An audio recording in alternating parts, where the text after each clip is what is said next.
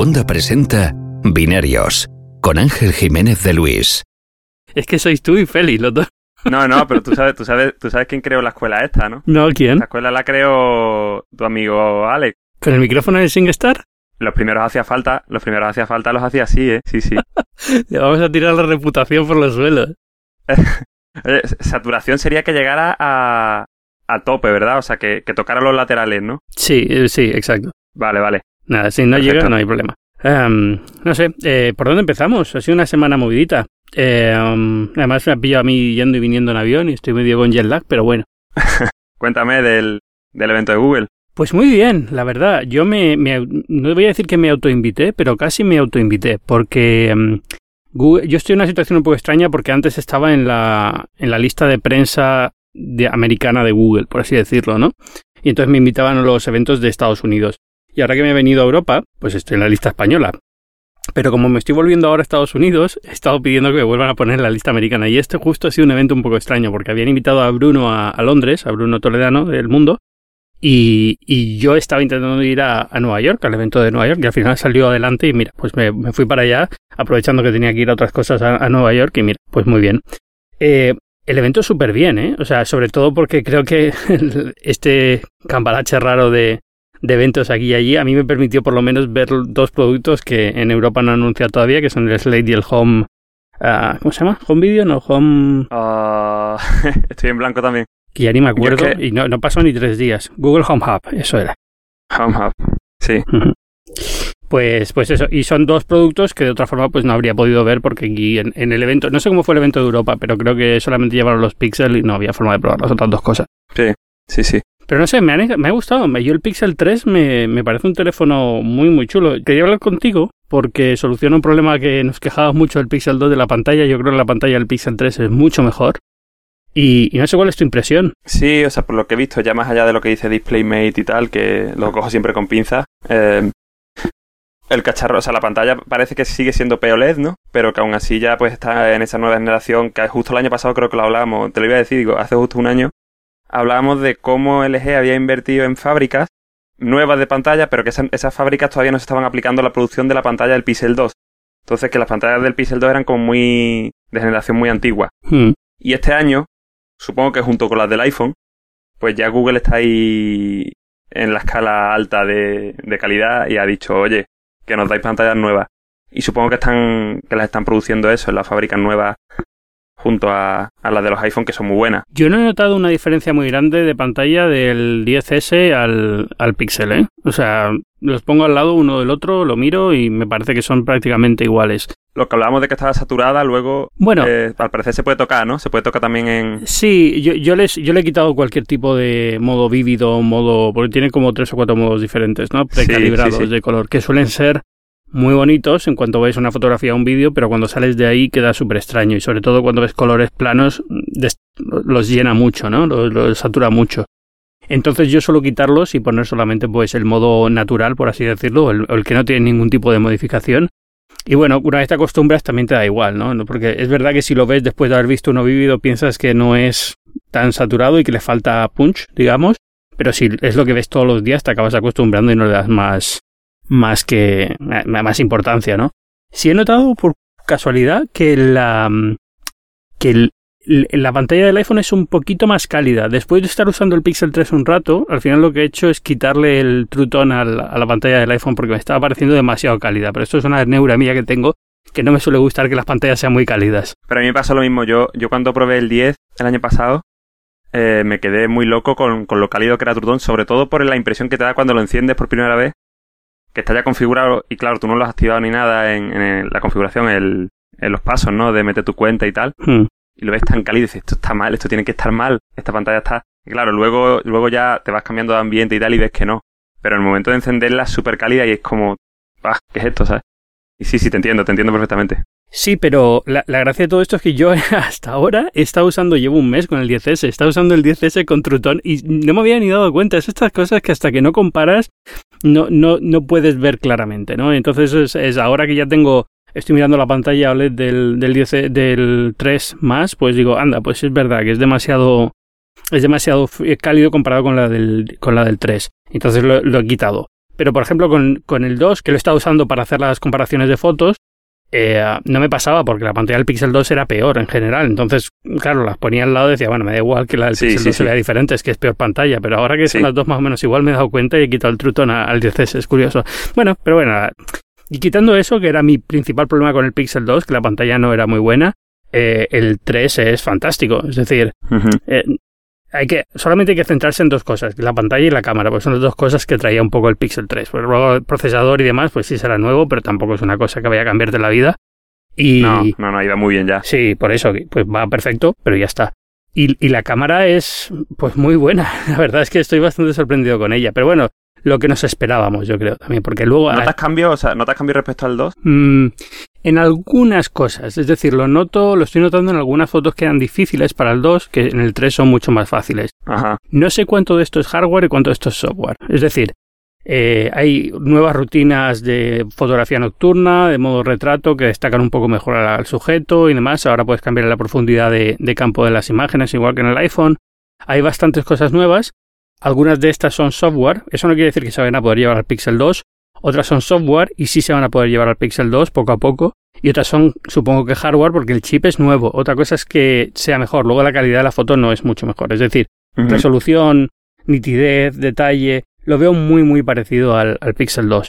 Lo que es que era muy bueno, ¿eh? O sea, no, no es nada malo en esto. Sí, sí, sí, claro. Y, y lo que sí noto, pues es eso. Algunas escenas que eran más complicadas, las resuelve mejor el 3 porque tienen unos algoritmos un poco diferentes, o a lo mejor más potentes, más rápidos, no lo sé, pero, pero no, todavía muy pronto para decirte una opinión clara y sincera, pero vamos, es fantástica la cámara, pero bueno. Esperaré alguna comparativa con el, con el iPhone, como lo que has hecho con el Pixel, que la estuve siguiendo por Flickr y eso. Eh, voy a intentar hacerla, sí. Lo que pasa es que.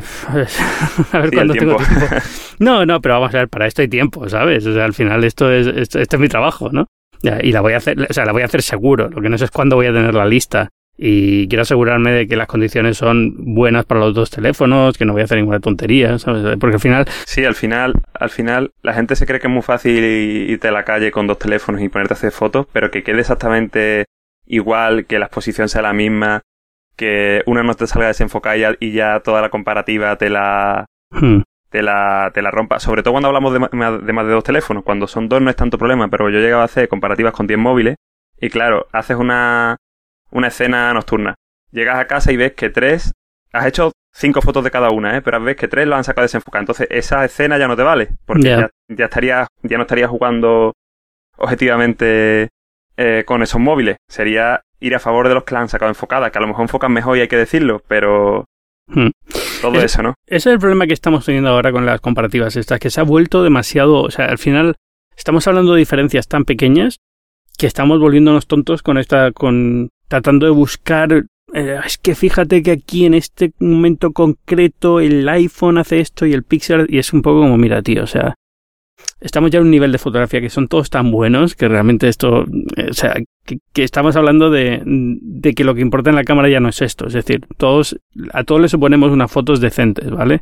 Así que a mí hay cosas del Pixel que todavía me sorprenden, pero, pero no son imposibles de hacer con el iPhone. Es decir, lo único que pasa es que de fábrica la foto que viene por defecto, la forma de tratar la fotografía que tiene por defecto el iPhone, hace una serie de decisiones y la del Pixel hace otros. En todos los casos yo creo que se pueden hacer fotos muy similares y te pones luego a tocar. Es decir, hay una cosa que hace Pixel, que no hace iPhone, que es tiende a subir mucho el contraste. Entonces, la foto del Pixel te va a parecer a lo mejor más vistosa, porque las fotos con más contraste tienden a ser más vistosas, y la del iPhone más suave o más natural, porque es lo que suele pasar cuando hay menos contraste. Pero quieres cambiarlo, sube el contraste a la del iPhone y verás que te quedan muy muy parecidas. Segundo problema, solemos ver las fotos en un teléfono, el nuestro, el que queremos, ¿no? Y entonces al final eso influye mucho en la pantalla del teléfono. Yo no estoy viendo la misma foto. De hecho, ahora lo que hago es pasarlas a Google Photo, las del Pixel, y veo las fotos en Google Photo en el iPhone a ver cómo quedan, porque realmente no tiene nada que ver la foto vista en la pantalla del iPhone que la foto vista en la pantalla del Pixel 3. Bueno, tienen que ver, son iguales pero los colores, tal, va cambiando un poco. Sí, también el tema de, que el iPhone la tiene en el, en el DCI-P3 y todo eso, en, otro espectro de color, que, claro, quiere decir que comparando a lo mejor eh, se hace un poco raro, ¿no? Pues te lo voy a decir, pero antes de seguir quiero hacer una pequeña pausa para hablar del sponsor de esta semana, que es una vez más Colchones Marmota. ¿Que qué hace un colchón anunciándose en un podcast de tecnología? Bueno, hay más tecnología de lo que quieres en un colchón y ahora te explico por qué. Si alguna vez has comprado un colchón, ya sabes cómo va esto. Tú vas a una tienda que venden colchones, o vas a unos grandes almacenes que tengan colchones, o a la tienda de decoración sueca que te guste más, que tenga colchones, esa es a cuál me refiero. Y lo que tienes pues son varios colchones para elegir, entonces vas allí, te tumbas, pruebas cuál, te puede gustar más o menos, y llega el momento de arriesgarte, te compras el que tú crees que está bien, te aparece en casa los 3, 4 días o la semana, y es una lotería. Puede ser un buen colchón, puede ser un mal colchón, no suelen ser muy buenos, has dejado una pasta en ese colchón, ahora ya es un follón devolverlo, te vas a quedar con ese colchón el resto de tu vida, o por lo menos los próximos 5, 6, 7 años, y vas a tener que sufrirlo. Pero con Marmota no, Marmota es diferente, porque tienes 100 días para probarlo, 100 días. O sea, durante 3 meses vas a estar todas las noches durmiendo en ese colchón, que es fantástico, y a los 3 meses te levantas y dices, ¿sabes qué? Está bien, pero no es lo que quería. Bueno, pues no hay ningún problema. Llamas a Marmota, te lo van a recoger, cero problemas. Pero bueno, ya te digo que te lo vas a quedar porque es un colchón fantástico, tiene 10 años de garantía, está fabricado en España y es súper cómodo. Y además tiene un precio muy bueno, porque con esto de que no tienen que estar en grandes almacenes y en un sitio de exposición y se ahorra la comisión de los vendedores, pues todo eso te lo ahorras tú. Y al final tienes un colchón de muchísima calidad por solo 495 euros, por ejemplo, para un colchón de 150 centímetros. ¿Quieres uno más grande? Pues mira, un colchón de 2 por 2 metros, que ya es un señor colchón, te va a costar 770 euros. Ahora mismo tienes una promoción que te lo dejan 693 euros más o menos. O sea, son precios que son fantásticos para los tamaños de los colchones, son colchones que son muy buenos. Yo podría seguir aquí hablando horas y horas de estos colchones, pero una de las cosas que suele decir Marmota es que 100% satisfacción y 0% bla bla, con lo cual no te voy a seguir dando la vara con esto. Si quieres saber lo que son los colchones Marmota, si quieres probarlos, ya te digo 100 días para probarlos sin ningún tipo de compromiso, solo tienes que ir a su web que es www.comounamarmota.com como una marmota, así como suena, como vas a dormir tú.com. Muchas gracias a Marmota por apoyar este podcast y ahora sí continuamos y te contesto. Sí, e, es, difícil. la, comparación se ha vuelto demasiado compleja porque, porque eso antes era muy fácil porque era, bueno, mira qué basura ha hecho este y mira qué bien ha salido esta, o mira qué medio, mediocre, o sea, mediocre en el sentido de medio, eh, ha salido esta y esta otra la, la abordaban. Entonces era más fácil ver las diferencias. Mm. Pero ahora ya estamos llegando a ese punto de voy a ampliarla al 100% para que veas que en esta esquina el detalle, y es como, no, yo no sé hasta qué punto esto está ayudando a nadie, pero bueno, vale. Entiendo que la gente quiere ver esto, es importante. Yo de, entrada voy a decir ya, aunque todavía no hay que hacer pruebas, que tanto la cámara del 10S como la cámara del Pixel 3 son una maravilla de cámaras. Ninguna de las dos va a dejar a nadie pensando qué teléfono más chungo, ¿no? Entonces es, es es un poco tonto, ¿no? Es un poco un ejercicio fútil, pero bueno, eh, lo, lo, dicho, es, en parte lo que mueve lo que mueve a la gente ahora, ¿no? A leer artículos y tal, y hay que hacerlo. También es, cierto que hay que hacerlo y compararlo, pero... También es verdad que, que el tema es que están subiendo, han subido tanto de precio en general, que ahora tú ya esperas como una excelencia, hmm. que si no llega, eh, pues el producto decepciona. Entonces, eso de mirar a la esquina, pues es decir. Sí, pero, pero estamos en lo mismo. Es decir, si realmente hubiera una cámara que fuera espectacularmente mejor que el resto, sí podrías decirlo. Es decir, oye, estos teléfonos valen mil y pico euros, todos tienen que tener la mejor cámara, pero es que todos más o menos la tienen. Es decir, no, conozco ningún caso, no sé, el, el, Note 9 todavía no lo he mirado muy a fondo, pero en general las fotos que estoy viendo me gustan mucho y me parecen bastante buenas, ¿no? O sea, no estamos hablando de teléfonos que saquen malas fotos en ningún caso. Entonces, es como. Es, que sí, que lo entiendo, pero que, que, la esquina esa tenga un poquito más de definición o que de forma natural el teléfono tiende a sacar las fotos más contrastada, con un balance de blanco más frío, no creo que vaya a decidir que te gastes el dinero en un teléfono o en otro porque es absurdo. Es decir, otras cosas pesan más.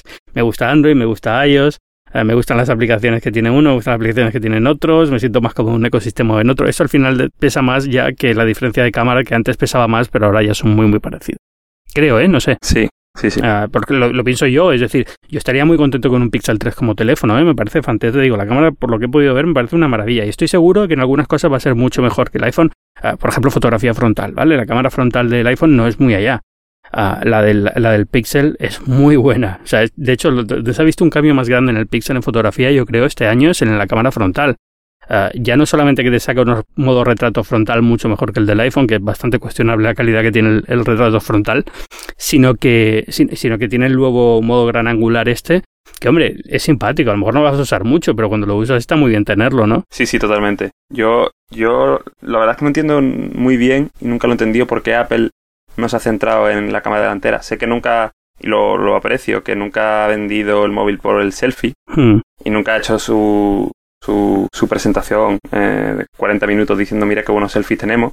Hmm. que no es lo más importante de una cámara, me parece mucho más importante la trasera, pero, pero sí, es una cosa, metes un sensor mejor, metes una, una lente con más apertura y ya tienes una cámara que vas a poder acceder a los componentes de cualquier otra cámara de gama alta, ¿no? Pero Sí, mi, sospecha es esa, es que al final es una característica, yo creo que tú lo has dicho, y aunque luego nos ponemos muy pesados con esto y decimos, mira qué buena calidad la cámara frontal, la verdad es que le exigimos menos a las fotos que nos sacamos a nosotros mismos para compartir en redes sociales que a las fotos que queremos sacar de otras cosas, ¿no? Es decir, el selfie tiene un margen de error más alto que el que le das a otra cosa porque suele ser más impersonal, no trata de ser artístico, es más de mira que estoy con mis amigos y ya está, ¿no? Y entonces, eh, a la hora de la verdad, no tiene tanto peso. Y a lo mejor cuando están mirando qué ponemos en el siguiente teléfono, ese espacio que les llevaría a tener una cámara mejor o ese dinero que se tiene que gastar en una cámara mejor, prefieren ponerlo en un decodificador de audio mejor, por ejemplo, por poner una cosa, ¿eh? o en el procesador mejor, o, o una memoria más rápida, o lo que sea. Porque creen que tienen más impacto en esa forma. No lo sé.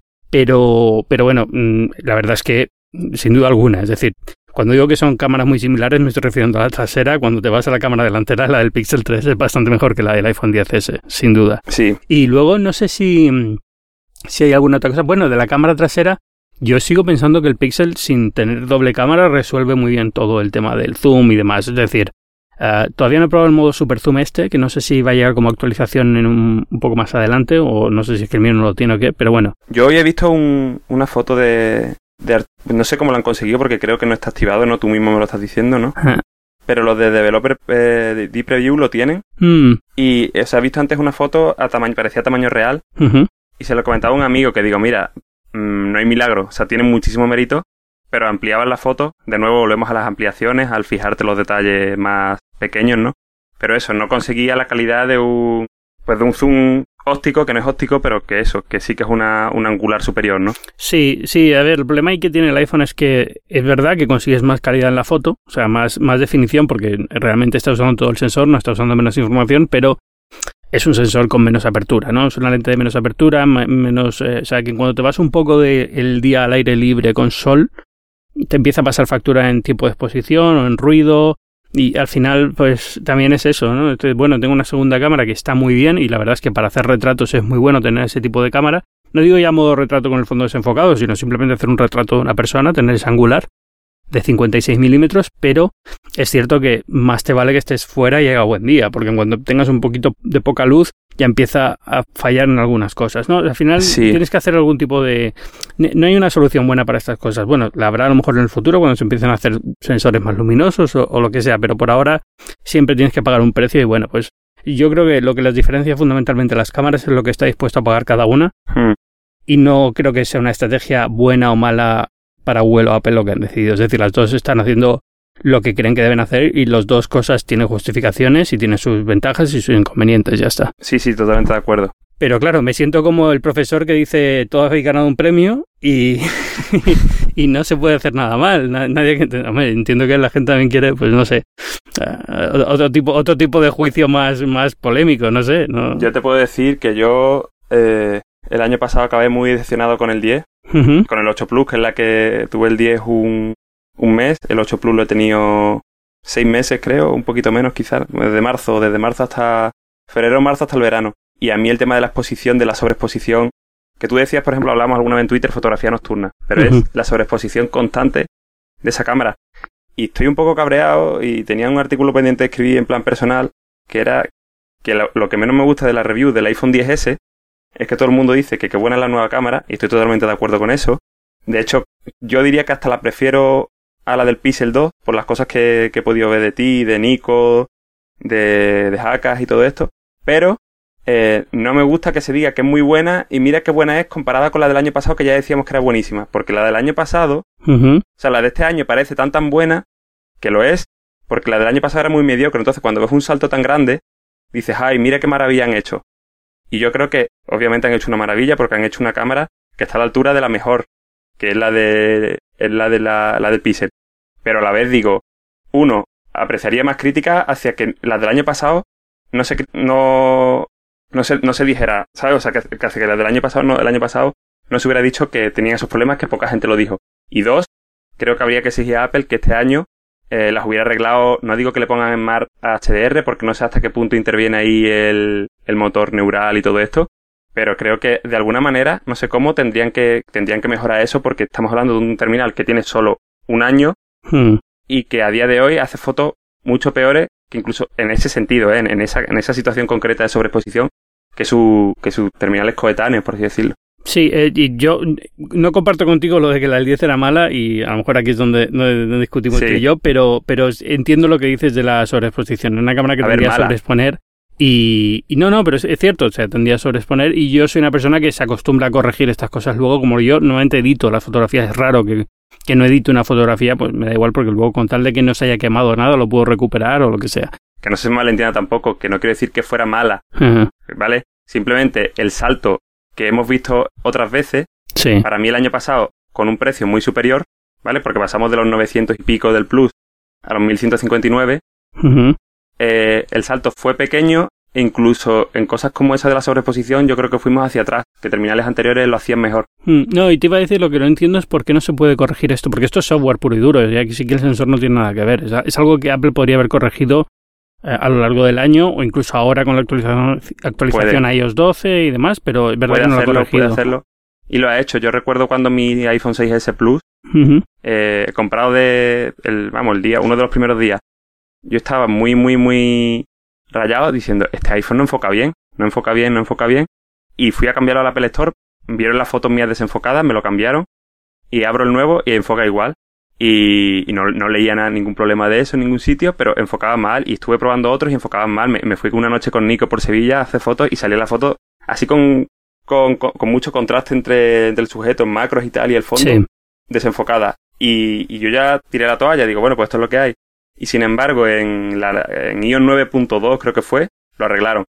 Hace poco lo volví a probar, el mismo modelo, el de mi prima que tenía el mío, y me di cuenta de que aún así le sigue costando mucho más que a otros modelos. Yo recuerdo que mi iPad enfocaba mejor que el iPhone S. Sí. Pero bueno, algo arreglaron y apreciaría que en este caso, como han mejorado el modo retrato que habéis probado vosotros, los que teníais iOS 12 en este, apreciaría que eso, de alguna manera, aunque fuera procesar tras tomar la foto o lo que fuera, pero que eso, eso se, se mejorase, porque es que si eso se mejora, el, eh, el nivel de, de mejoría del XS respecto al X del año pasado, pues sería mucho menor y podríamos valorar más lo que era una cámara y lo que es otra, ¿sabes? Claro, comparando una con otra, pues dices, qué maravilla. Bueno, si, si el 10 siguiese a la venta lo, ente- lo entendería, pero como lo han quitado a la venta yo creo que esto no va a pasar, ¿eh? así de claro. Bueno, tienes, el 8 Plus también, es por eso sí, te lo digo sí, vale, vale. Mm, mm.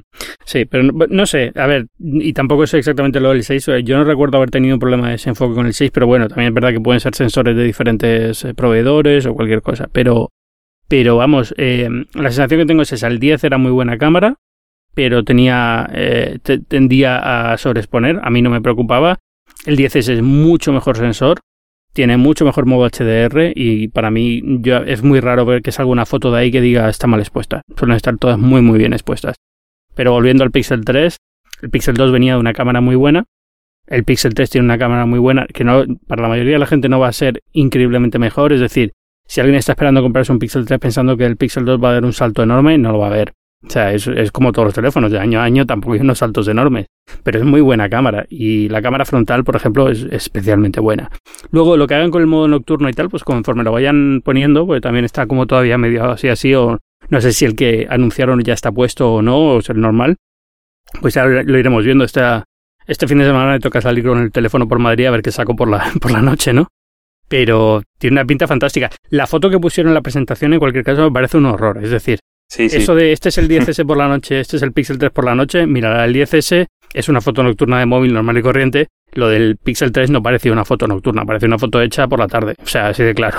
No tiene sentido ninguno. sí, atardecer, pero antes incluso del atardecer, sí, como un día soleado casi. Sí, sí, es- esto, esto no es una... O sea, yo entiendo que a la gente le puede gustar porque lo que quiere es sacar una foto de sus amigos y que se vean sus amigos, pero es que estás sacando una foto a las 9 de la noche te tienes que esperar ver lo que estás viendo tú, que no es eso. Esto estaba completamente fuera de toda lógica, pero bueno, en fin, no sé.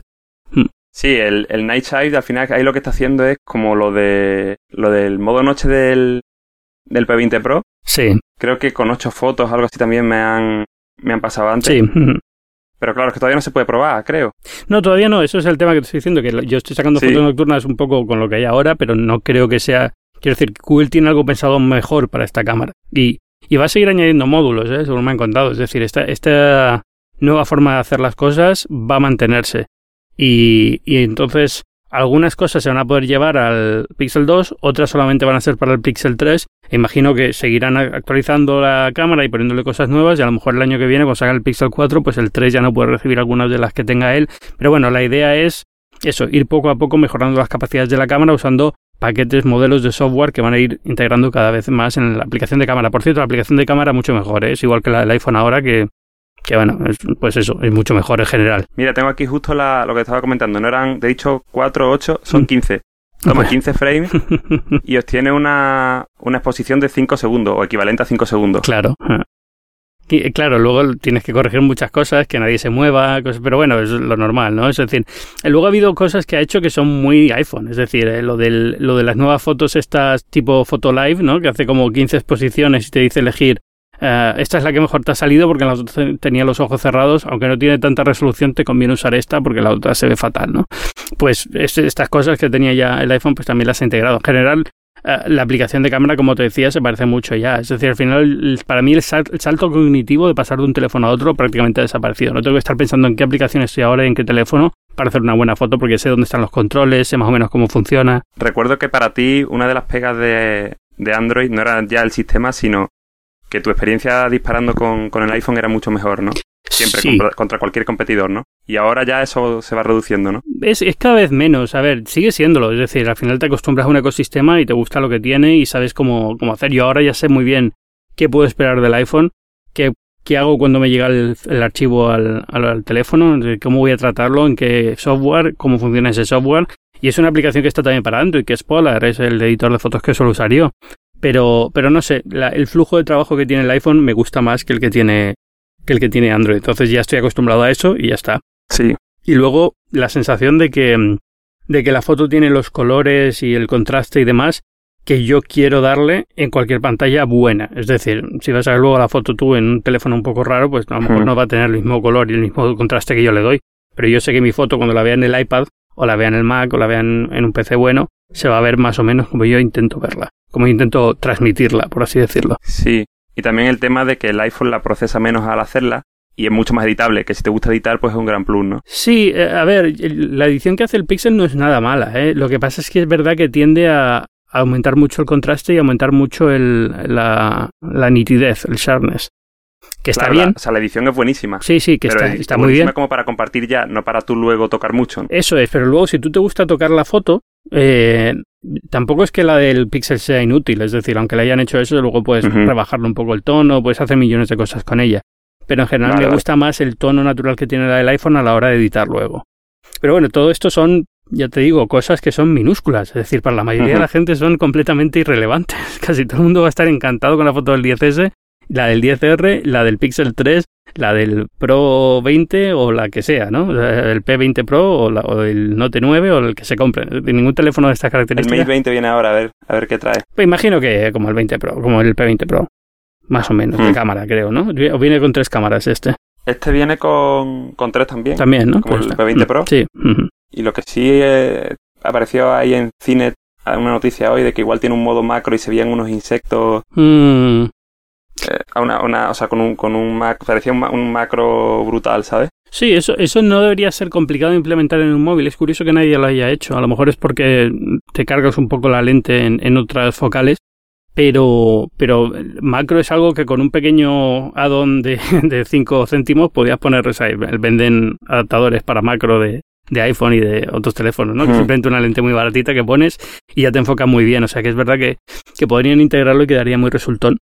Y pues, pues muy bien, no sé, a ver, a ver qué tal. Eh, yo, por ejemplo, si tuviera que elegir un Android, me iría casi seguro al Pixel 3. ¿eh? Es muy difícil que me convenzas a mí para meterme en un Galaxy o en un, o en un Huawei, pero, sí, sí. pero también por lo mismo, es un tema de ecosistema puro y duro y no tiene nada que ver con nada personal. Que no es que piense que el teléfono haga mal, sea mal teléfono o haga malas fotos, las hace fantásticas y seguramente es un teléfono muy bueno, es un tema personal de preferencia.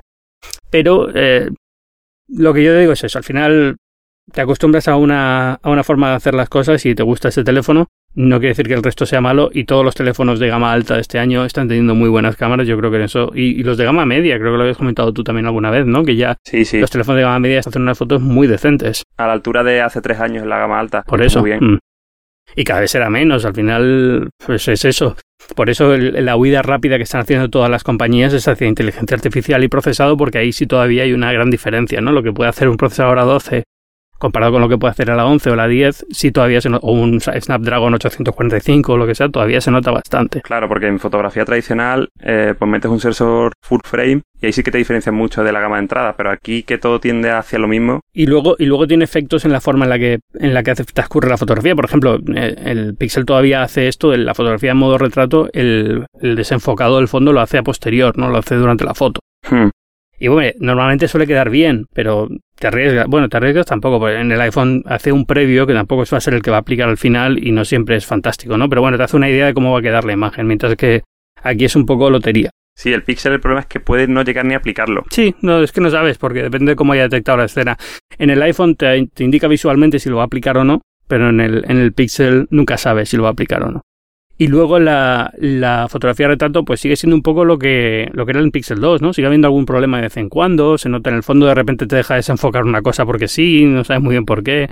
O sea, sigue habiendo los problemas típicos que en el iPhone también pasan, por otras razones, pero bueno, todavía sigue siendo una, una ciencia que no está muy desarrollada esto de la, del desenfoque virtual. Sí, sí, sí. Pero bueno, aún así bastante bien. O sea, me gusta mucho lo que he visto por ahora de, de, modo retrato. Sí, o sea, para mí ya con esto, por, por acabar con el Pixel, se meten yo creo que definitivamente en la carrera de, de Apple y, y, Samsung, tú has dicho antes que tú no te comprarías un Samsung, yo tampoco me lo compraría, pero como producto, objetivamente, para una persona que no se va a poner a mirar estas cosas, el procesado, eh, que el sistema sea Android puro y tal, yo creo que por construcción, por, por muchas cosas añadidos, yo creo que sí que son la, la, o que eran la única alternativa premium comparable a, al iPhone. No, sin duda, sin duda. El, el, año pasado, pues ya vimos la pantalla, la calidad de construcción, Luego la carga rápida funcionaba regular, se desactivaba. Muchas cosas, ¿no? O sea, eh, para mí los Pixel seguían siendo esos teléfonos que querían aspirar a ser lo mejor, pero que nunca llegaban y que al final tenían tanta prensa por, por, por los entusiastas, porque somos muchos de, de Android puro y de eh, lo mejor de Android, ¿no? Pero luego, a la hora de la verdad, eso, tenía poco que hacer. Este año yo creo que lo han hecho a medias. El Pixel 3 XL se, se ha quedado muy, muy a medias con en ese sentido, con el, con el diseño, con el notch, con la barbilla. Y el otro, que sí que lo veo bastante redondo, el pequeñito, pues hombre, tiene un diseño del año pasado. Entonces, aunque son dos teléfonos que van, que van a ir muy bien, pues todavía le, le falta quizás refinar ahora mismo ya el diseño solo, digamos, ¿no? A, todo lo demás lo han, lo han logrado. Sí, a mí el 3 pequeño me gusta mucho, ¿eh? Aunque tenga mucho marco más al estilo que veíamos los teléfonos hace mm. un par de años, a mí me gusta bastante. El XL me molesta un poco más, porque el notch que le han puesto no me acaba de convencer. Es decir, es, es demasiado, demasiado alto, o sea, demasiado, sí, demasiado alto, demasiado grueso. Y, y como muy estrecho, entonces deja mucha pantalla a los lados, eh, como que está muy descompensado. Te das cuenta de lo que debió ser ponerle un notch al iPhone, es decir, en diseño, la cantidad de horas que debieron de ponerle a cuál es la curvatura exacta que tiene que tener, cuáles las dimensiones que tiene que tener, las proporciones, porque no es tan sencillo, ¿eh? o sea, es, en cuanto cambias un poco queda muy raro y en este se ve muy raro. Y luego tiene la cosa que no acabo de entender nunca, que es poner un notch y dejarle una barbilla debajo de, de marco, que es como... por favor, o sea, o una, o una cosa... es muy difícil, quitar, ya, muy difícil quitarla. Ya, no, no, pero ya, claro, no lo pongas. Pero no lo pongas, es decir, entonces deja arriba y te queda, visualmente te queda prácticamente igual.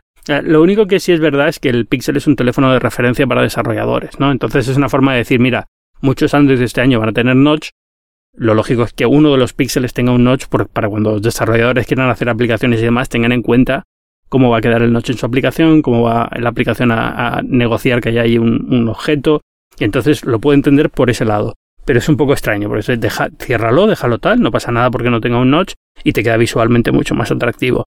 No sé. Siguen sin hacer el móvil definitivo. Eh otro año más. Bueno, ¿sabes? Ya, pero bueno. ya, bueno, pero eso le pasa a todo el mundo. Es decir, el 10S también tiene sus cosas, ¿no? Y es como, ¿qué, ¿qué, os costaba a lo mejor cambiarle esto o ponerle, o que la cámara no sobresaliera, o que, ¿sabes? Pequeños detalles mm, que tiene ya, el iPhone, ya, ya. que sea que sea simétrico en la parte de abajo donde están los altavoces, que ahora tiene la banda de la antena y queda un poco como descompensado, o, o, o meterle un cargador de, de, de, alta potencia, cosas tontas, pero que dices tú, pero es que no cuesta nada y os queda perfecto. Bueno, pues probablemente cueste más de lo que pensemos. Cuando estás hablando de que estás vendiendo, no sé, eh, 78 millones de teléfonos, si te ahorras eh, un, un, dólar cada teléfono, pues son 78 millones de dólares que te has sí, ahorrado, ¿no? Sí, sí, te vi, te vi el tweet eh, eh, creo que fue esta mañana o ayer, ¿no? Hablando sobre la hoja de, de Excel Sí. de, de Tim Cook, ¿no? Con la doble cámara, lo que se podría ahorrar si tuviera un Claro, tú- sistema como el de Google. Imagínate que, que esto tiene que pasar, ¿no? Apple tiene que estar diciendo, oye, y, y si hacemos un zoom que no sea óptico, es decir, no ponemos una segunda cámara y conseguimos meterle suficiente software detrás como para compensarlo, mm, son mucho, es mucho dinero lo que nos ahorramos. O sea, es, no es una Mm. tontería, es- tienes que pensarlo así. Pero, pero bueno, entiendo que, que en este tipo de, de cosas todavía tiene sus pros y sus contras y ven más pros en tener una segunda cámara.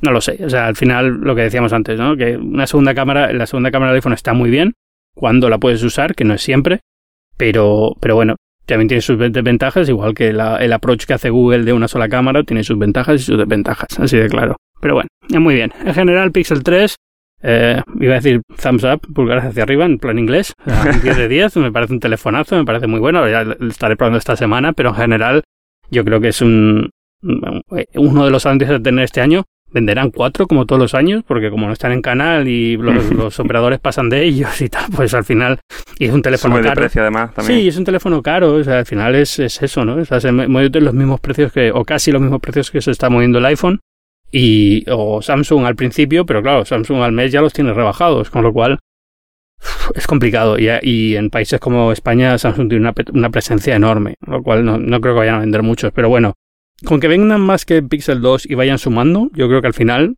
va a quedar muy bien. Sí, o sea, Google, Google ha hecho la inversión esta en HTC, Sí, o sea, comprar la parte esa de HTC, yo creo que no lo hacen por, por aparentar ni nada, yo creo que van en serio. No, no, yo creo que van totalmente en serio y lo único que tienen que hacer es mantenerlo, mantenerlo, mantenerlo y cada año subir, aunque cueste mucho, aunque vaya muy cuesta arriba. Lo mismo que hace haciendo Microsoft con Surface. Surface sigue vendiendo muy poquito, pero mira, ya este año se han colado en el top 5 de vendedores de Estados Unidos. Sigue siendo la quinta y muy por debajo de la cuarta, que es Apple, pero ya está en el top 5 de vendedores de PCs de, de Estados Unidos. A nivel global todavía no, pero bueno, ves que si vas invirtiendo en canal y vas poco a poco sacando nuevos productos, y aunque sean caros, es una gama muy pequeña y a un público muy selecto, vas renovándola y tal, pues bueno, vas quedando, vas construyendo poco a poco y ya, bueno, ya llegará. Ya habrá momento también de sacar a lo mejor un Pixel un poco más barato si hace falta, ¿no? Pero, pero importante es no abandonarlo y no dejarlo morir y ya está. En fin, ¿qué más? Esto el Pixel 3, tío. No sé. si te digo la Eh, verdad, yo vine el- más contento con el Slate que con el Pixel 3, ¿eh?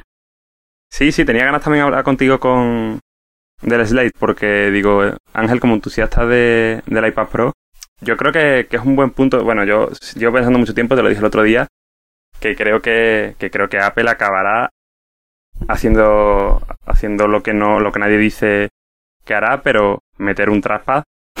Ya veremos, no te digo que pase el año que viene, sí. pero es que al final es como, bueno, no queremos poner, no querían poner teclado, no querían el stylus, no me refiero a lo de Jobs, sino que no lo han tenido durante todos estos años como un objetivo, lo han puesto, ha gustado mucho, el teclado lo han puesto, ha gustado mucho, y al final es que no sé si alcanzamos como unos límites de la productividad sin el trackpad o sin ratón o lo que sea, y, y por mucho que se quiera innovar en nueva- nuevas formas de trabajar con los productos, al final las clásicas estaban ahí por algo, ¿sabes? Sí, a ver, yo creo que mm, el approach que hizo Apple era, es correcto. Es decir, lo que no puedes hacer es lo que hizo Microsoft, no Microsoft, que fue mm, tratar de, de mantener el Windows y al mismo tiempo hacer el Touch, y entonces le salió Windows 8, que aquello no fue un desastre horroroso, ¿no? Entonces, con el tiempo lo que hicieron Mm. fue reculando, reculando y mantenerse en el, en el esquema tradicional de Windows y bueno, añadir toques, toque con el dedo en algunos puntos, pero tampoco tanto. Sigue- siguen teniendo un poco de disonancia en ese sentido. La, el approach de Apple tiene más sentido, es decir, hay que romper con todo lo antiguo. Empezamos desde cero y luego ya iremos añadiendo si hace falta o no hace falta. Si hace falta un explorador de archivos, bueno, a lo mejor hacemos algo, intentamos darle y reimaginar cómo sería un explorador de archivos en esta era del siglo XXI, ¿vale? Pero, pero empezar desde cero y con un approach completamente diferente va a ver hasta dónde puedes llevar la tecnología, porque si no acabas cayendo en los vicios de lo antiguo también. Em, dicho eso, me encantaría que tuviera un, un trackpad el, el, el iPad Pro, me encantaría, o sea, de verdad.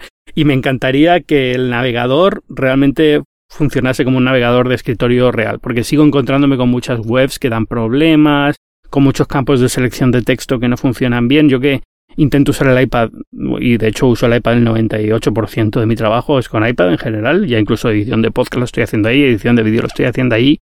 Eh, lo único que me falta realmente, por ejemplo, es que cuando vaya a una web, si el editor de CMS de turno que estoy usando, sea Ghost o sea el editor del mundo o lo que sea, eh, que, que, no me haga cosas raras cuando tengo que editar texto dentro de un campo. Y eso no es necesariamente culpa de Apple. Yo creo que se puede hacer editores de texto que funcionen bien en, en una pantalla con Safari, ¿no? Pero, pero por alguna razón. Sí, Medium, por ejemplo, lo tenía, ¿no? Sí, pero por ejemplo, Ghost ha puesto ahora uno que se, se basa mucho en ese esquema de Medium y no funciona en iOS. O sea, yo en Ghost estoy realmente fastidiado ahora con el blog de, de binarios.fm, porque uso, uso Ghost. Y hombre, he encontrado fórmulas de hacerlo, pero son siempre eh, no iba a decir atajos, sino lo contrario, ¿no? Son, son como, iba a decir workarounds, pero ¿cómo se dice? Son hacks, sí, ¿no? son hacks de, de, ¿cómo se dice en español? Hacks. son hacks de, de, de, la forma de hacerlo que debería ser natural porque el sistema operativo, ahora mismo, el sistema operativo no, perdona, el navegador ahora mismo, Safari, por alguna razón, se le atragantan algunas cosas que son perfectamente normales en, en, en un navegador de escritorio, no sé si por cómo funciona el tema del, del cursor o porque con un cursor puedes estar encima de algo pero no haberlo seleccionado, mientras que con el dedo en cuanto lo pones encima de algo estás también presionándolo de alguna forma. No sé, hay, hay cosas que a lo mejor se podrían arreglar si la gente quisiera ponerse a ello, pero es que mucha gente no quiere y oye, hay que también entender que no quieran hacerlo, con lo cual me gustaría que fuera un poquito más compatible en esos casos. Si Apple consigue hacer eso, yo soy feliz y me vale perfectamente. A mí me encanta el, el iPad Pro, si le ponen ventanas, también me gustaría mucho. Porque al final, bueno, mira, tienes toda esa pantalla, tienes una resolución más que decente y por alguna razón tengo que usar Twitter en tres tamaños diferentes que me da para elegir. Queda un poco extraño, ¿no? Y me tengo que ocupar todo y a lo mejor quiero que me ocupe una parte pequeña, no sé. Se pueden hacer cosas. Y, y por ahí está Steve Stoughton Smith haciendo ventanas para el iPad y queda muy bien. O sea, hay, hay fórmulas de hacerlo, ¿no? Pero, pero no sé. Eh, a mí este Slate, pues me ha gustado mucho también, igual que el Pixel 3. Me parece una tableta muy buena, pero me parece una tableta muy buena por el accesorio del teclado, no por la tableta en sí. La tableta en sí tiene buena pinta, pero se va a quedar un poco corta de potencia porque usa un Celeron y, y se nota. Se, no, se nota mucho. Ah, modelo con i7, ¿no? Pero ya es carísimo, ¿no? Bueno, sí, claro. El modelo con i7 te vas a mil y pico, 1200, 1300 por ahí, no sé cuánto te das, pero es un. Ya estamos hablando de algo bastante caro. Que además el modelo con i7, si es el Y, el que no lleva ventilador, que será, pues también te vas a quedar un poco corto, yo creo. Ahí con Intel no sé yo qué van a hacer, ¿eh? Sí, o sea, es que claro, tienes el Celeron, el Celeron es ahora la alternativa a un, a un A12X que va a salir dentro de nada, que es que se es... lo va a comer. El A12X se come el Celeron ese, pero vamos. Y el A10 te diría que también, también, también. ¿eh? el iPad Pro. A ver, en el Slate que había allí, que estuve probando yo a hacer algunas cositas, es que se notaba que rascaba. En cuanto subías una ventana, las animaciones rascaban bastante. Y dices, hombre, no, no es. Te vi, te vi, te vi. Se veía, se veía horrible. Pare... Parecía una presentación de, de 2011. Claro, es, ya esas cosas hay que cuidarlas más. Y puede ser algo que luego con software vayan afinándolo y se quede mejor, pero. Pero ya te da una idea de dónde está la limitación de la tableta, ¿no? Es decir, no es Google, no es algo que sea un problema suyo, es simplemente que han escogido un procesador que no va a dar para eso. Intel tiene procesadores que darían para hacer eso bien, pero a lo mejor requieren poner ventilación o requieren un consumo que no se permite en tableta. Y ahí es donde el approach de Apple de tener eh, integrado diseño de chips, eh, diseño de producto y software, pues es donde da los beneficios, ¿no? Te pueden hacer algo con una 10 y queda fantásticamente fluido.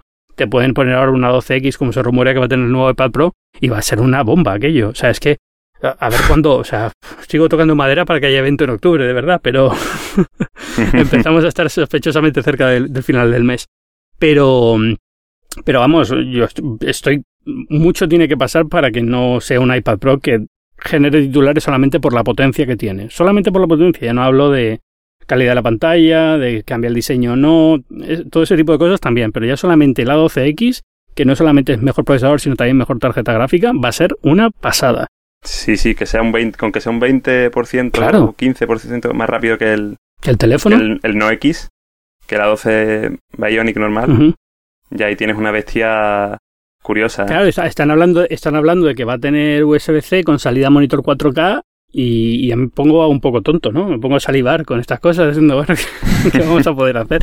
Porque muchas tonterías sí. de estas, o sea, fíjate lo que, lo que vimos ahora con, los, con el A12, los benchmarks de JavaScript, es que tumban al iMac Pro, o sea, es que sí, que son cosas, casos muy particulares de ciertas cosas muy particulares, pero ya te, te, te va dando una idea de por dónde van los tiros, ¿no? Y por qué Apple está más ilusionada en hacer un iPad Pro que en hacer un nuevo MacBook, dependiendo de procesadores que Intel no consigue evolucionar a un ritmo normal. Es que es una pasada, mira, en, en Anantec esta semana sacaron, que te la, te la pasé, la creo, la, la review a fondo del, sí. del A12 Bionic, y en Spec 2006, que es como un benchmark que mide muchas más cosas que Geekbench y que dentro de, dentro de las marcas es lo que usan realmente para, para, bueno, para fabricar procesadores, para, para analizarlos, para comparar y todo eso. Y de hecho en algunas presentaciones antiguas de Huawei y tal, yo recuerdo haber visto el numerito, lo que pasa es que es tan técnico luego que no se entiende. Sí. Pero ahí está la altura en single core de procesadores muy tochos de Intel. Claro, claro, si es que... Sí, sí, sí. O sea, que, no, que ya no es algo engañoso de JavaScript porque habrán optimizado tal cosa, no, no. O sea, benchmark internos de las compañías ya lo indican, ¿sabes? Mm, ya, no, sí, están años luz, o sea, es una barbaridad lo que han hecho. Hombre, mmm, que luego el software tiene que acompañar y a lo mejor iOS todavía es muy limitado. Yo estoy imaginando que si lanzan un, un, un iPad Pro este año vendrá con algún cambio en iOS que permita aprovechar también un mejor, cambie un poco la productividad, mejore un poco la productividad en general. Pero yo, para mí, que estoy usando el iPad Pro ya como ordenador principal desde hace tiempo, no le veo ningún límite. O sea, los límites que le veo se los veo porque faltan herramientas de gente que haya pensado las cosas desde cero para un mundo de este estilo, ¿no? O porque tenemos herencia de aplicaciones que seguimos usando, que queremos que sigan funcionando como siempre, eh, los adobes de turno y demás, que hombre, están empezando a replantearse algunas, pero todavía no pueden ser todas, eh, no todas van a poder hacer la transición bien. Entonces yo entiendo que hay necesidad para, para seguir manteniendo algunas cosas como el cursor en, en el, en el Hmm. navegador. Y yo creo que Apple está jugando un poco ese juego de a ver cómo- cuánto podemos estirar sin meter el cursor, a ver si realmente el mundo cambia lo suficiente como para que no haga falta y ya está. Entonces, y puede pasar, ¿eh? O sea, puede pasar perfectamente, no estamos tan lejos. Eh, a mí me cabrea solamente esto de los formularios web, que por alguna razón suelen fallar muy a menudo, pero ya está, quitando eso yo sería feliz ya sin cursor. Yo no sé hasta qué punto a Apple le, le merece la pena a nivel de margen, por ejemplo. Bueno, ya, ya el iPad a nivel de ingresos, ¿a cuánto está del Mac? Pues no lo sé así de, de memoria, pero, pero ya lo superó hace tiempo, sí. Bueno, eh, es que, bueno, ojo, porque los Mac el precio que tienen medio es mayor, con lo cual a lo mejor no es tanto, pero bueno. Claro. Claro, pero, pero por eso te digo, no, no, sé que en unidades sí, me refiero en, en revenue. Pues en, en, en, todo caso, yo creo que Apple tampoco le. le- no digo que, lo- que estén, queran- estén queriendo frenar el, el iPad Pro para vender más MacBook Air a 900 euros, pero que tienen un margen todavía grande los Mac y venden todavía a buen ritmo, como para también hacer tan apetitoso mm, el iMac Pro, eh, perdón, el iMac Pro, el iPad Pro. Sí, eh, a un precio muy barato, porque es que el, el iMac, otra vez, el iPad Pro más barato, perdón, es que cuando tú me, cuando tú me digas, Antonio, ya con esto vas a poder trabajar, te lo garantizo absolutamente. Yo voy a ir a comprarme ese en vez del MacBook Pro de 2500. ¿Sabes lo que te quiero Sí, decir? sí, sí, sí. ujú. Ya, pero el MacBook, el MacBook Pro de 2500 a lo mejor a Apple le cuesta fabricarlo 1000 y el iPad Pro le cuesta fabricarlo 300. O sea, al final, eh, yo, yo creo que eso no va a ser lo que frene el desarrollo del iPad o del Mac, tanto como el hecho de que en el Mac no pueden conseguir que Intel haga procesadores a un ritmo decente y fiable. Es decir, no pueden asegurarse producciones al día que lo necesitan. Eh, en, el, en el iPad yo creo que el momento que vean que pueden hacer un iPad mejor con Mac, van a hacer un iPad mejor con Mac y no se van a preocupar, se van a preocupar cero por eso, cero. Porque hay otra, hay otra serie de cosas que entran en juego, iOS, el ecosistema de desarrolladores y demás. Que en el futuro habrá un Mac híbrido o que el iPad va a evolucionar hacia una especie de sistema híbrido con MacOS, puede ser. Pero, pero no sé, no- yo no creo que eso sea un problema. O sea, no creo que Apple, a pesar de que sueles mirar mucho el tema de márgenes, no creo que los márgenes decidan el futuro del producto, sino simplemente es el, el, el día a día, el presente. Es decir, si este iPhone lo podemos poner. ah, No, no quitaron el conector de auriculares por ahorrarse dos céntimos, lo quitaron porque querían ese espacio para más batería, ¿entiendes? Sí, para el, el Aptic Engine también más grande. Exacto. O sea, ese, ese tipo de cosas pesan mucho más que el margen de beneficio. Luego es verdad que cuando tienen decidido el producto, van a machete con el margen. Y entonces sí, si pueden ahorrarse X en el cargador, pues a lo mejor se lo ahorran. Pero, pero ya no es lo que define el producto, sino simplemente accesorios, tipo de caja, packaging, cosas así más, tienen más peso en, ese, en, en el margen final. Sí, o sea, yo, yo lo que siempre he pensado de, por ejemplo, el, el Mac en ARM es que realmente la, la posibilidad, al igual que cuando, cuando Apple se pasó a Intel, antes de que Apple sacara la posibilidad de bootcamp, ¿no? Con Windows y tal, ya hubo como concursos de hack a ver quién era el primero en instalar Windows en un Mac, no sé si te acordarás, esto estamos hablando... Sí. Pues yo creo que, que en este sentido sería, si llega a salir MacOS para RM, de a ver quién consigue, bueno, probablemente no lo conseguiría nadie porque es mucho más complejo, pero y no, no es tan abierto, pero quién consigue instalar MacOS en un, en un iPhone. O sea, estoy, sé que estoy diciendo una barbaridad, Sí. pero que siempre he visto también que podría ir un poco por ahí el tema de la convergencia que nadie ha resuelto bien. Bueno, a ver, ya tienes una forma de hacerlo. Es decir, no, no vas a poder hacerlo porque el, el, el área del disco ejecutable suele estar más protegida y demás, ¿no? Y de hecho en los nuevos Mac ya casi también. Pero, pero lo que sí puedes hacer es una máquina virtual fácilmente, o sea, remota, por a través de, de red y demás, con lo cual, si realmente necesitas ese entorno de escritorio, siempre había hacks para hacerlo. Una máquina virtual con MacOS en otro sitio y te conectas y la usas en, el, en la pantalla del iPad y se acabó. Hay gente que lo hace, un Citrix o un tal. Pero te, te digo, te digo el iPhone porque el iPhone va a tener potencia para mover ese MacOS Ah, sí, sí. que llevará el, el MacBook Pro ARM. Va- Vamos a ver, si MacOS se mueve en un ordenador de 2007, que todavía tengo por ahí, estoy seguro que mi iPhone, de mi iPhone de hoy- de este año puede moverlo, pero de sobra. O sea, pero de sobra, pero sin problema ninguno. A mí, a mí sin que suene muy nerd, porque me gustaría que fuera de una forma para todo el público, Hmm.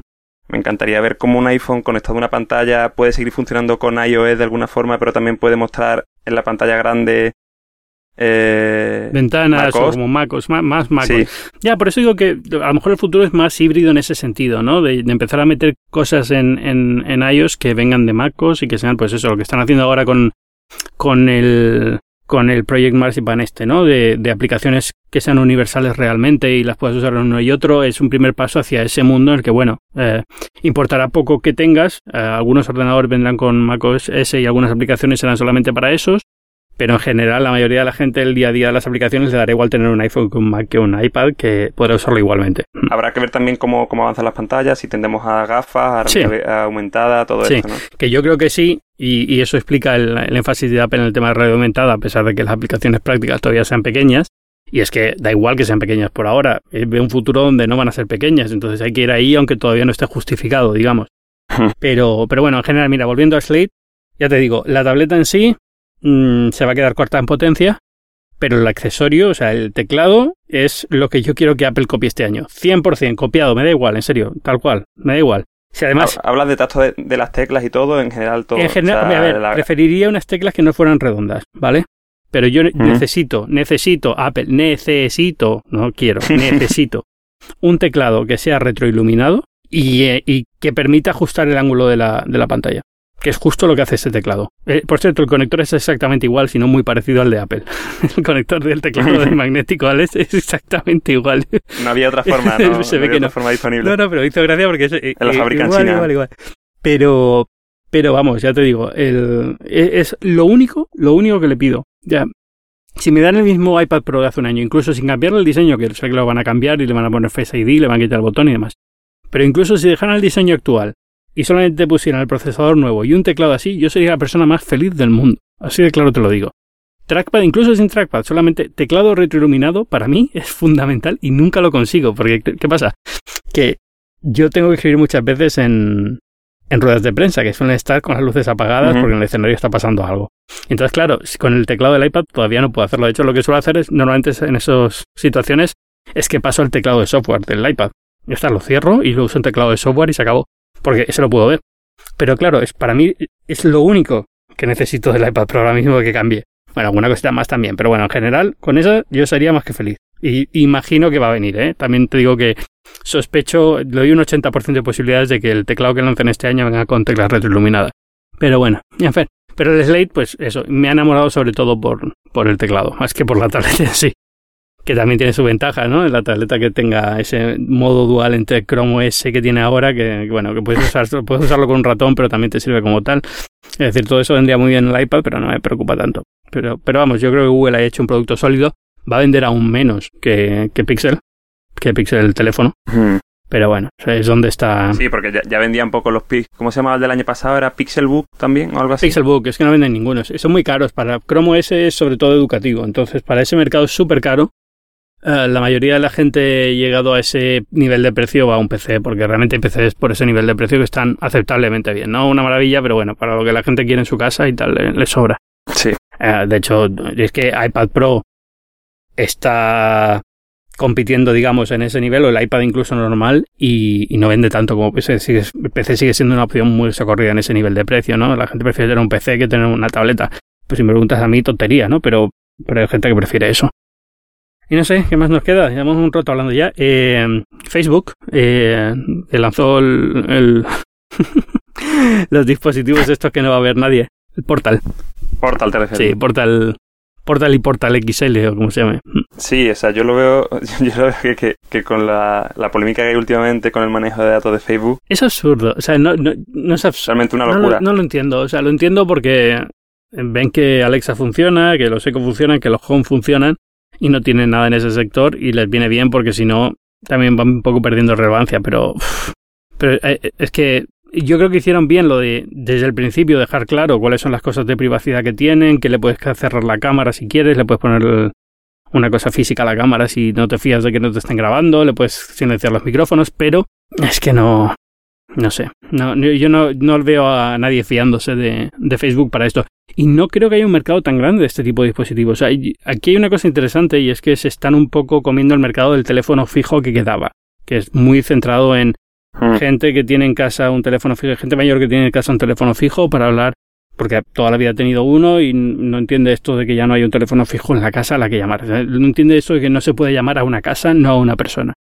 Y, entonces, no, pues eh, es lógico. Es decir, si toda tu vida tienes este modelo mental de que es que yo no quiero llamar yo no quiero hablar con Pepito, quiero hablar con la familia que está en una casa, entonces quiero llamar la casa, ¿no? Eh, claro. Sí, a, mis padres les costó quitar el teléfono fijo, era como un número que todo el mundo conocía. Claro. Pero todo el mundo os puede llamar, tenéis llamadas ilimitadas en el móvil. Sí, no, pero, pero olvidaros ya del fijo. Cuesta, cuesta mucho y para mucha gente, y sobre todo en Estados Unidos, es un modelo que es súper, está súper implantado. Entonces, esto viene a solucionar un poco esta parte, ¿no? Bueno, pues tienes un dispositivo con el que vas a poder llamar a tu nieto, vas a poder llamar a tus hijos, lo que sea, ningún problema, y aún así es una pantalla que puedes controlar con la voz, que te pone un vídeo de cocina cuando estés cocinando. O sea, tiene, tiene su appeal cuando lo piensas como producto, pero, pero es que con, la marca Facebook detrás yo creo que va a ser muy complicado venderlo. O sea, Amazon tiene cosas parecidas y tampoco se vende muy allá. O sea, lo de poner este tipo de cosas en la, en la cocina, yo creo que la gente prefiere poner una tableta. Llegados a este punto, coge una tableta y la monta en la cocina o la monta en, en un stand, en una tril o lo que sea y ya está. el iPad se lo llevan a la cocina y ya está.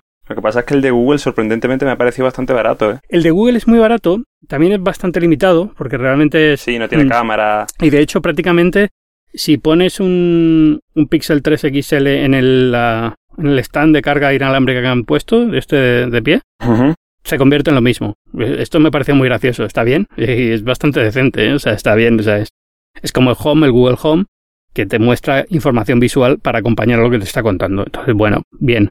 Te sirve de marco de fotos digital inteligente, te sirve de, de que te enseñe el tiempo con gráficos en vez de solamente con de la temperatura que va a hacer. Y te sirve para ver vídeos de YouTube, que es lo que al final puede usar la mayoría de la gente, ¿no? Es decir, oye, mira, eh, quiero hacer pollo al pipil, ¿cómo, ¿cómo, lo hago? Toma, este vídeo te dice cómo hacerlo, ya está. Pero, pero los casos son muy pocos ¿eh? y no son tan prácticos como parecen y yo creo que la mayoría de la gente lo ha solucionado de, de otras formas que son igual de cómodas o más y, y, no les preocupa tanto el tema de la privacidad cuando lo hacen así, ¿no? Es decir, al final, si tienes un iPad en, clase, en casa, ¿para qué vas a poner esto de Facebook? Te llevas el iPad a la cocina y lo dejas apoyado en algún sitio y ya está. Así de sencillo. Ya, que encima tendrá una funda con también con atril. Sí, no, hay, millones de atriles para tabletas en la IKEA las vende por nada. O sea, al final es que ya esto en tiendas de decoración están en 50.000 sitios. Es un atril para la cocina y ya puedes poner un libro si de recetas o si no tienes un libro y tienes una tableta, pues pones la tableta y ya está. Y, el día que acabes de cocinar te lo llevas al salón y fuera. Y si quieres llamar a tu nieto lo puedes hacer por la cámara que tiene el iPad. O sea, que tampoco es... No aporta nada nuevo y, o sea, te hace algunos trucos muy buenos, lo del portal, por ejemplo, lo del el enfoque de la cámara hacia ti. La cámara eh, te busca en la, escena y hace un zoom hacia la persona que está hablando, que eso está muy bien, pero no es nada que te vaya a definir comprar este producto versus comprar un iPad o incluso usar el iPad si ya lo tienes, que no tienes que gastar nada, ¿no? Ya, sí, sí, yo, o sea, yo, yo, lo que menos entiendo es que sea Facebook en este momento quien lo hace, porque cuando lanzó en, Nacha la, la, perdón, las gafas, pues estaba todavía en un ciclo bueno, no, había sufrido el efecto Instagram Stories, ¿no? Sí. Y tú, bueno, estos quieren aprovechar el tirón que tienen ahora para vender gafas que luego no va a usar nadie, pero bueno, oye, te hace ilusión tenerlas, están de moda, tal. Pero Facebook lo ha hecho en un momento, un momento pésimo para la compañía. Sí, no, tiene ninguna explicación. A nivel de nombre. O sea, es de una, de una, o sea, lo notas que ellos mismos lo han dicho. Es decir, ellos no han dicho eso, pero prácticamente han dicho, oye, sabemos que la primera pregunta que nos vais a hacer es la privacidad de este dispositivo. Pues mira, tiene esto, esto y esto. O sea, que se han dado cuenta de que iba a ser el punto flaco. Sobre todo por lo que hemos hablado muchas veces en, en Twitter. Eh, no, Facebook no te espía, no, Facebook no te escucha. Pero es que, es que esto sí te escucha, ¿sabes? O sea, Eso también tiene narices. Que aquí todo el mundo escribiendo artículos sobre cómo no, Facebook no deja activar el micrófono del teléfono, no te preocupes. Y de repente sacan esto que es un micrófono activo todo el día. Es un poco. Pero, Claro. pero a ver, o sea, más allá del- de la ironía y del chiste, no. el producto es, es lógico, es el producto que está haciendo Amazon, es el producto que está haciendo cualquier otra compañía. Facebook simplemente le viene bien para que Messenger siga funcionando como plataforma, pero a la hora de la verdad, bien asociado todos los problemas de privacidad que suele tener Facebook, con lo cual no venderán ni uno, se comerán los mocos. Pero bueno, tampoco es que Amazon esté rompiendo el mercado con el eco con pantalla, es decir, am, sí, algunas familias lo tendrán y le encontrarán uso y tal, pero no es un producto masivo, no es el próximo smartphone, nada va a ser el próximo smartphone, pero es que ni siquiera es el próximo smartwatch, es que estamos hablando de ventas de unidades muy bajas. Echo, el altavoz de Amazon, ese ha tenido un poquito más de impacto en Estados Unidos, pero tampoco estoy viendo que se esté trasladando fuera de Estados Unidos. En España todavía no está, pero está el de Google, por ejemplo, y no se vende una barbaridad. Y te vas fuera de, de Estados Unidos a mercados donde sí está el eco, como Alemania, como Canadá, y tampoco es una cosa que esté rompiendo el mercado de una forma loca. O sea, puede ser un tema que culturalmente Estados Unidos esté muy predispuesto a estos dispositivos, pero no vayan a funcionar fuera de ahí. Puede pasar perfectamente. a ver cuando llega a España, creo que escuché el otro día que, que llegaba el Echo o Alexa a España en noviembre. Sí, tiene que llegar ya. Lo, lo decían en el, en el podcast muteado. Sí, sí, sí, no, tiene, tiene que estar llegando ya. Ah, un saludo a muteados, por cierto. Ah, y, y tiene que estar llegando. Otro por aquí.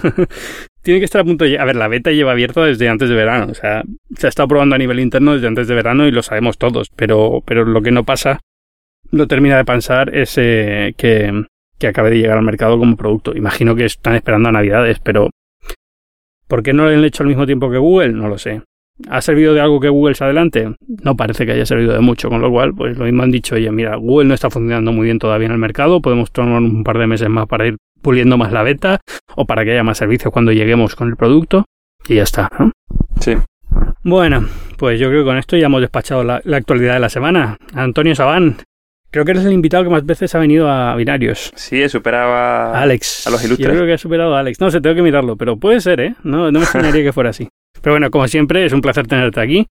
¿Dónde te puede encontrar la gente? Esta semana tienes cambios que anunciar, imagino. Sí, sí, sí. Estoy muy contento de, de anunciar que, que ahora escribo en Genbeta, en Weblos SL.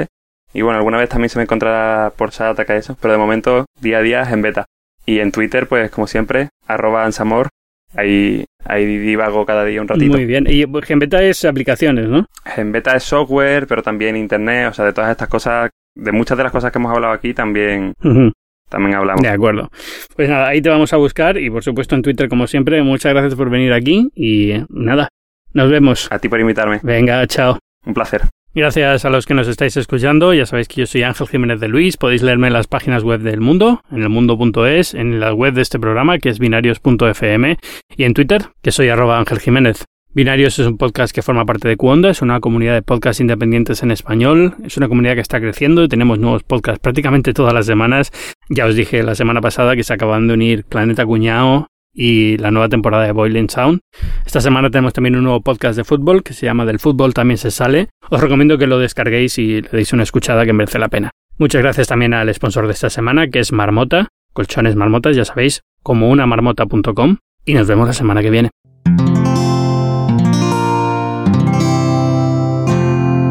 Puedes escuchar más capítulos de este podcast y de todos los que pertenecen a la comunidad Cuonda en cuonda.com.